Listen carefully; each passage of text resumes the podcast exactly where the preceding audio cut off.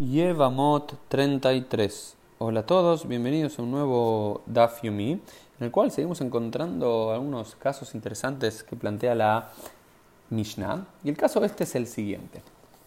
Shnaim shekidshu shtei nashim, ubisha'at knisatan lehupa ehlifu et shel ze laze bet shel ze laze. Dice así la Mishnah. En el caso de que dos hombres se casan con dos mujeres, ¿sí?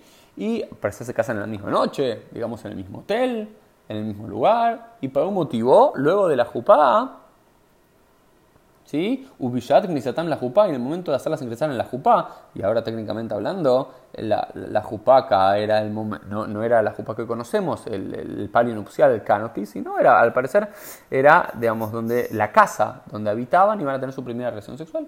La, se cambia una con la otra. Es decir, si Moisés se tenía que casar con Sara y Yosef se tenía que casar con Lea, al final Moishe se termina acostando con Lea y Yosef con Sara. Se intercambian las mujeres. Después la quemará dice, pero pará, estamos hablando de Reshaim, de Gumurim, de gente malvada que intencionalmente va a hacer este intercambio. No, está diciendo, eh, Sí, se, se, confundieron, se cambiaron. Al parecer, no sé, las hermanas eran gemelas y se confundieron una con la otra, estaban muy borrachos, no sabemos cuál es el caso directamente, pero que eh, cada uno hizo jupá correspondiente con su mujer y luego, cuando tenían que hacer el primer acto sexual, al final uno se terminó acostando con una y el otro con la otra. ¿Qué pasa en ese caso?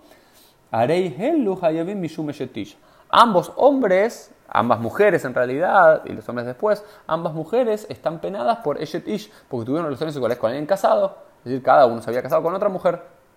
Entonces, en este caso, estos hombres que inadvertidamente, por error y sin intención, tuvieron relaciones sexuales con una mujer que no era su esposa, esas mujeres tienen ya la prohibición de Eshet Ish. Y a esto se le agrega, llegado el caso, si estos hombres hubiesen sido hermanos, también las mujeres hubiesen incumplido una segunda eh, prohibición que es tener relaciones sexuales con dos hermanos, porque estás casado con uno y tienes relaciones sexuales con el otro. Y si ellas mujeres hubiesen sido hermanas entre ellas, los hombres estarían transgrediendo aparte otra prohibición que es tener relaciones sexuales, estar casado o unido con dos hermanas.